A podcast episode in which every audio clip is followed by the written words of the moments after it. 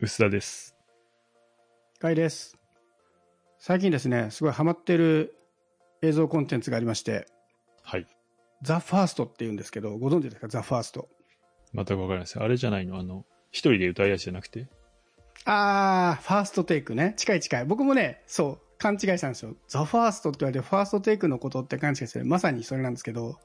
これ何かというと、まあ、オーディション番組で、もうすごいざっくり言うと、このポッドキャストの前に紹介した NiziU ってアーティストがいたと思うんですけど、二次プロジェクトっていうプロジェクトで女の子が集まって、ガールズユニットでデビューして NiziU っていうアーティストになったっていう。で、その模様をスッキリで放送して、Hulu で配信するっていう。で、それのボーイズグループ版ですね。もう仕組み的にはほぼ一緒です。はい。オーディションする、スッキリで放送する、Hulu で配信するというワンセットができてるんで、もうほぼほぼ男版二次プロジェクトなんですけど、っていう印象が僕にもあったんで、正直ね、あんまり最初見る気がなかったんですよ。まあ僕オーディション番組好きなんで見たらハマっちゃうんですけど、まあ、20みたいなのもう一回見るのかと思って、ちょっとね、まあいいかと思ってるんですけど、あの、以前、この番組にもゲストで来てもらったあの、財務の関西さんはい。が、最近ものすごいこのザ・ファーストにハマってて。でそこまで言うだらっていうのはちょっと気になっていたのと、あの、とどめというか、僕が、あ、これはちょっと見ようかなと思わせたのが、その二次プロジェクトの比較うん。をしていて、で、関西さん曰く、ザ・ファーストを見るまでは、j y パークっていうね、二次プロジェクトのプロデューサー、まあ、すごいと思っていたけど、ザ・ファーストを見たら、一世代前に見えてしまうっていうことを言ってて。あ、面白そう。ほうほう、そこままで言いますかと、なるほど。それなら見てやろうじゃないかっていうノリで見たら、はい。本当にそうだった。すごかった。で、ザ・ファーストっていうのは、要はその j y パークにあたるプロデューサーの人がいるんですけど、うスカイハイっていうラッパーなんですよ。知ってます？スカイハイ。うん。全然知らないです。ドラマじゃないですよ。うん。そんくらい能力者のドラマじゃないんですけど、これね、僕もね、実は全然後から知ったんですけど、トリプル A っていうアーティストがいいたじゃないですか。いたというか今活動休止中なんですけどね。うんそこでラップやってた、日高さんっていう人が別名義でやってるラップアーティストなんですよね。ね日高さんは前からいたんだよね。もうトリプル A のデビューからいました。当時からスカイハイを直したんですか？そうそう。で、それもね、調べたら結構面白くて、まあ、トリプル A に普通にアーティストで入ってきたんだけど、途中でラップに目覚めて、俺はもうそのラップとかやりたいって言い出して、ウィキペディア調べなんですけどね、あの、非公認で、そういう、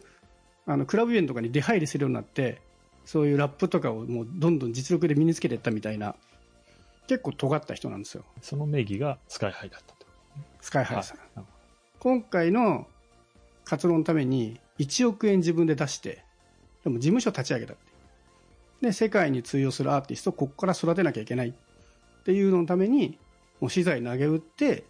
会社立てて、社長になってこのプロジェクト始めたっていうどなるほど。体なんですよ。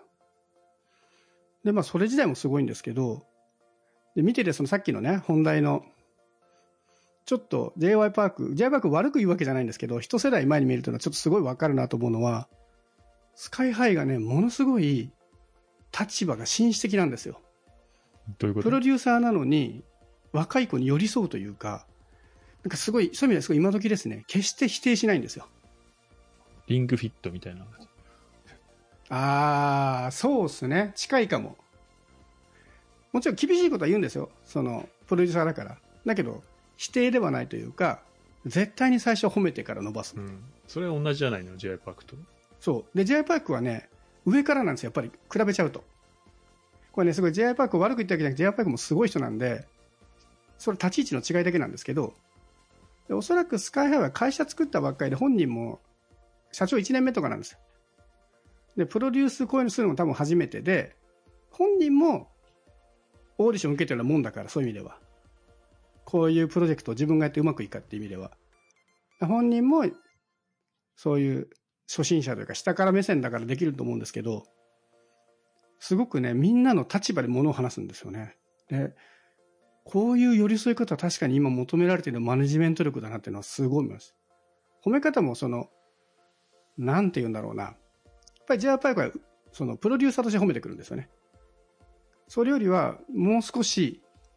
兄貴分としてというか、同じチームにいるリーダーとして褒めるというような感じで。でね、すごいなと思ったのは、言葉の種類がすごいんですよ。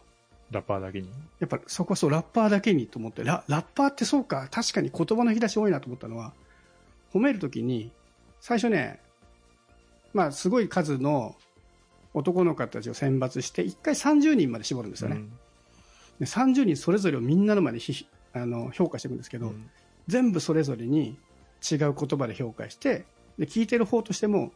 まあ、なんて的確な言葉選びっていう、うんまあ、そこは j パークもすごい人なんですけど、そこの、ね、言葉の使い分けと目線がね、ものすごい、マネージ力上下という問題ではなくて、どっちかというとスタンスの違いだけなんですけど、今の若者たちにこう寄り添うマネジメントというのはこの人は本当にすごいなと思いましたね。で僕まだ途中なんですけどね、うんあのすでにこれはオーディション終わっていて、もうデビューしてるんですよ。デビューというか、プレデビューかな。ユニットとしてもか決まってザ・発表されてるんですけど、ザ・ファーストがね。ザ・ファーストから出てきたアーティストがね、あ そう。ザ名前もあるらしいんですけどザ・、ファーストが、あのじゃないのね、アーティストは。あのザ・ファーストはプロジェクト名。だからあれですよ、二次プロジェクトから出てきた20みたいなことで、うんその象徴的なやつはまだいないんです。名前はね、あるらしいんだけど、僕はその名前を知ってしまうと、メンバーがバレちゃうので、今追っかけしてるから見ないようにしてるんですよ、ネットの情報なるほど。そうで頑張って Hulu で追っかけて見てるんですけど、で思ったらね、今時の若者もね、なんか今時はすごいおっさんなこと言いますけど、みんなすごい真摯なんですよね。要はオーディションなんで、自分だけが生き残らなきゃダメじゃないですか、はい他の人なんか気にしちゃいけない、うん。だけど、すごいみんなに気を使うんです、全員が。僕のその子供の頃に見てたオーディション番組っていうのは、もちろん仲良くはしてんだけど、やっぱり自分たちが残んなきゃみたいなオーラを感じさせてたんだけど、すごいね、チームワークとかも良くて、自分よりちょっと上手くない子に頑張って教えたりとか、自分と戦う別のチームなのにわざわざ出かけていってダンスうまい子が教えてあげるとか、なんかちょっとやっぱり時代が違うのかなっていうのはね、思わせる。そういう意味でも、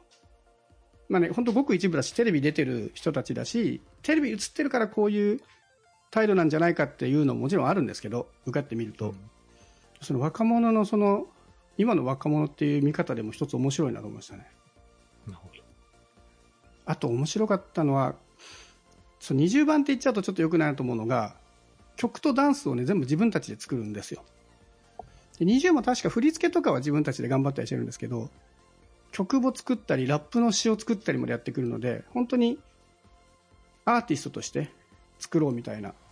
ところがあるので、コンテンツとしても面白いですよ。みんなで歌を作るってこういうことなんだみたいなところは、20より普通にコンテンツとして面白い分ですね。えー曲も作るんだ。そうそう。だからパフォーマンスだけで評価するわけじゃない。だから作曲担当とかもいるんですか？あ正確に言うと曲だけもらってて今の僕の見てる範囲の審査で言うとミュージックだけもらってでそこに詩を当てていって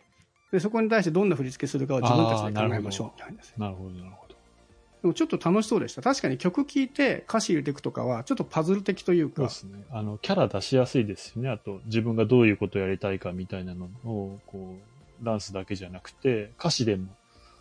ね、そこから聞き取ったイメージが全然違うとかが、人によって全然違うとかわかるわけでしょ。確かに面白いですね。新しいかもしそうでいきなり曲から作れば大変だと思うんですけどもうプロ中のプロが作った曲なんでもうとりあえず聴くだけでなんかかっこいいんですよもうすでにこんなかっこいい曲に歌詞つけられるんだみたいなのもあるし、ちょっとシガタンチョラでやっぱりね、フォローしてくれるんですよね。スカイハイが。でね、これもスカイハイすごいなと思ったのが、審査を通った30人から、さらに審査して15人に選抜したとこで、1ヶ月合宿やるんですよ。それも合宿所にずっと寝泊まりも一緒にしてて、食事も一緒にするし、なんなら一緒に温泉行こうぜみたいなこともするし、その接し方がものすごい。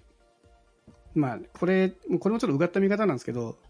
言うてもでも J.I. パークはもう何年もやってるんで、うんそんな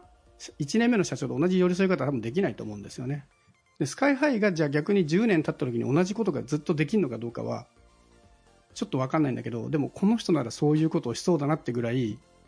スカイハイに惚れましたね。めちゃくちゃ、もうすぐ泣いちゃうし、みんながいい曲出すと。でも本当に感動、もう僕もまず泣いちゃいましたけど、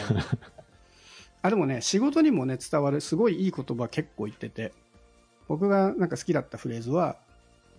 5人とかでチーム作って振り付けとか曲作るんでやっぱどうやってもぶつかるんですよね。俺がサビ歌いたいとかお前のラップの歌詞いまいちだ。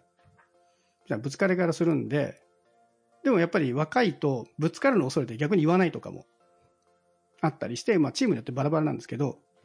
スカイ的にはもうぶつかるのはどんどんぶつかっていいっていう。ただぶつかった時に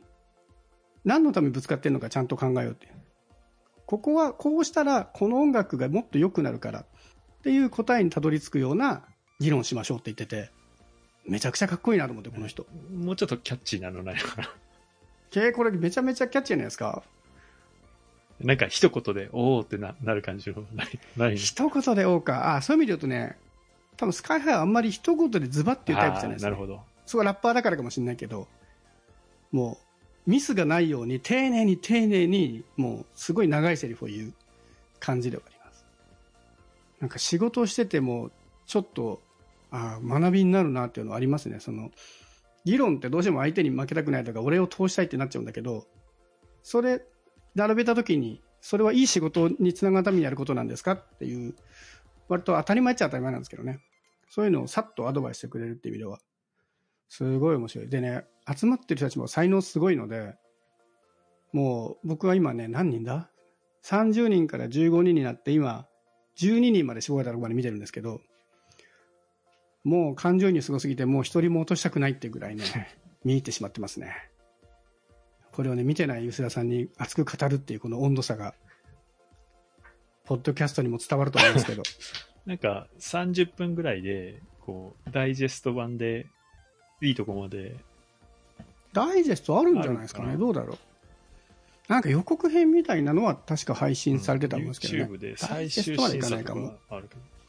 うんうん。いやでもこういうのやっぱ難しいのが、やっぱ最終だけ見ても全然ね、思い入れないですからね。は、歌うまいで終わるから。まあそういう意味でダイジェストとかの方が見応えはある気はしますなんとね。なくキャラだうんけ把握できると見る。長いよね、やっぱり。そうなんですよ。だから時間、だからそれもあって僕時間座れるのが怖くて、どうせ見ちゃうからなと思ってても見てよかったですわ。へなんだろう、本当にタイプの違いだけなんですけど、僕は J.I. パークすごいなと思って尊敬してたんだけど、スカイハイのがより僕は魅力を感じるプロデュースタイプだなーと思いますかるそれはわかります。確かに、あの、J.I. パークが古く感じるっていう、そのキャッチは僕すごい刺さったというか、なんとなく、こう、ビジュアルと、あの、雰囲気だけですけど、ああ、なんか、古く感じさせる要素はありそうだなって気がしました。あと、これ多分ね、しょうがないんですけど、J.I. パークがオーディションしてるのって女の子なんですよね。はい。ああ、そうね。だからうん、女の子がこうなりたいにはなれないじゃないですか。しかも年も違うし。だけど、スカイハイは、まあ、年齢はもちろん10以上離れてるんだけど、まさに僕らはこうなりたいっていう人が目の前で審査してくれて、しかもライブ配信とかでかっこいいライブを見て、それに勇気づけられるとかになるんで、わかります。おそらくオーディションを率いるそのプロデューサーとしてもすごく分かりやすいですよね。こうなりたいんだっていう人がやってくれるから。そこはもうあるな。そういう意味では、一言で言っちゃうと、二次プロジェクトのボーイズグループ版なんですけど、中身的にはむしろこっちの方が、プロデューサーとしても集まってる人たちの、そのコンテンツ、その作詞とかラップも自分たちで作るっていう内容の面白さも含めてもね、結構ハマり度が強いですね。なるほど。これね、多分ニジプロの時も同じようなこと言った気がするんですけど、そのマネジメントとかそういうのにも結構面白いうん。要素がいっぱい出てくるんで、ちょっとね、興味ある人はぜひ見てみてください。僕もまだ最後まで見切ってないんで、で、もう最後まで見切ったら、ちょっとまた関西さん呼んで、はい。ザ・ファーストカーをやってしまうかもしれない。わかりました。はい。